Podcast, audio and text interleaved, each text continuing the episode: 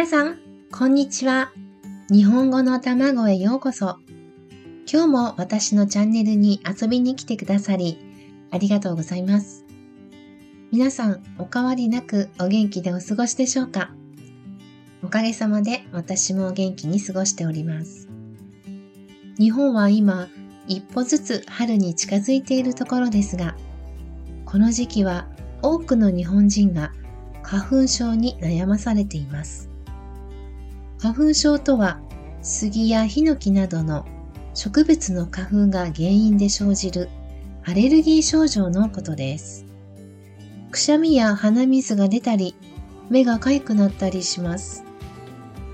そのような症状がひどくなると、よく眠れなかったり、勉強や仕事に集中できなかったりします。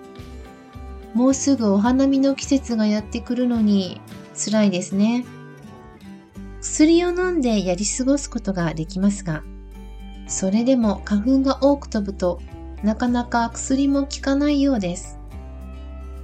私の場合は花粉症ではないんですが、やはり風が強い時は目が痒くなったり、涙がたくさん出て困る時もあります。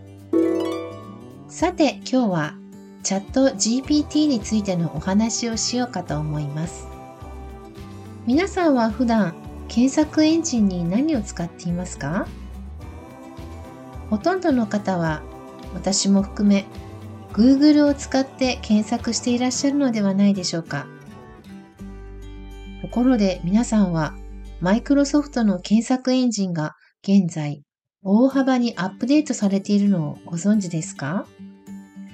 新しくなったこの検索エンジン Bing がなぜ今話題になっているのかというと、会話型の AI サービスチャット GPT が搭載されているからなんです。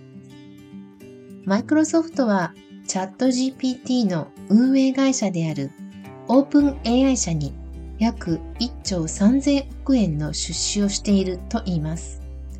ですからマイクロソフトは Bing に進化版のチャット GPT を搭載できているというわけですね。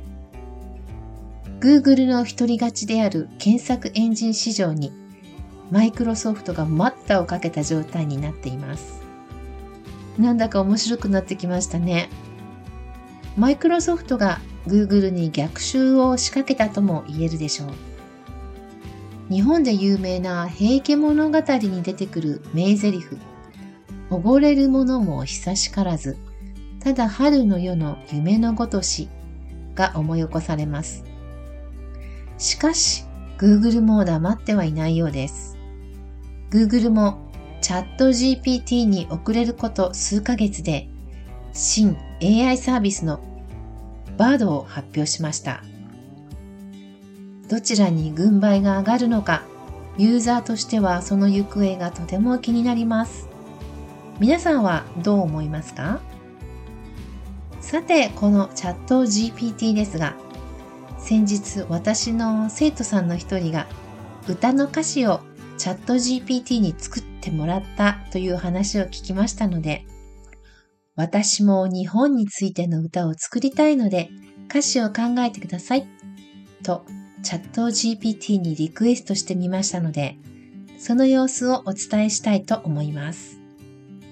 Spotify で聞いていただくとその様子がよりわかるかと思います。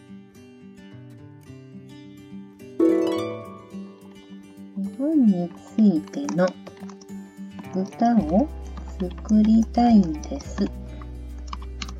歌詞を考えてください。日本の美しさ、文化、そして人々の心をテーマにした歌詞を書いてみました。以下がその歌詞です。日本よ、君の美しさは世界に誇るべきもの。桜の花が咲く季節に君の美しさに酔いしれる。君の文化は独特で深い。漢字や和歌に魅了される。武士の心が残る古都や城。君の歴史に感動する。君の人々は誇り高くて礼儀正しくて心優しい。時には厳しく、時には温かく、君の人間性に惹かれる。日本よ、君の美しさは世界に誇るべきもの。君の文化、歴史、そして人々の心に感謝を捧げる。歌詞に合わせた曲調やメロディーはご自身で考えていただければと思います。素晴らしいですね。リクエストをするとすぐに返事が返ってきて本当にびっくりしました。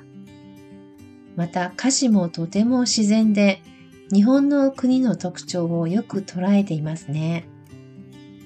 欲を言えばもう少し比喩的表現を入れてくれたらもっと良かったのではないかなと日本語教師的には思います。ぜひこの歌詞を使って私の生徒さんに作曲してもらいたいなと考えています。さて今日は最近日本で話題になっているチャット GPT についてのお話をしました。日本では何かを調べるときにググると言いますが、これからはビグるという言葉に置き換わるのかもしれません。皆さんの国ではどうですか？もうすでに使ってるよとか、まだ使ったことがないですとか、国によって様々な意見が出てきそうですね。そんなことも聞いてみたい今日この頃です。ここで少しお知らせです。日本語の卵では現在フリーのトライアルレッスンを実施中です。これまで日本語を勉強してきたけれど、自分の今の日本語のレベルはどれくらいなのかな？また今の勉強方法を続けていても大丈夫なのか？もっと流暢に日本語を話してみたい。もっと日本語をスラスラと読みたい。そのためにはどうしたらいいの？などのお悩みをお聞きした上で、プロの日本語教師として個別にまた的確にアドバイスさせていただきます。私のウェブサイトの一番上から簡単にアクセスできます。皆さんお気軽にご連絡くださいね。お待ちしています。それでは今日はこの辺で。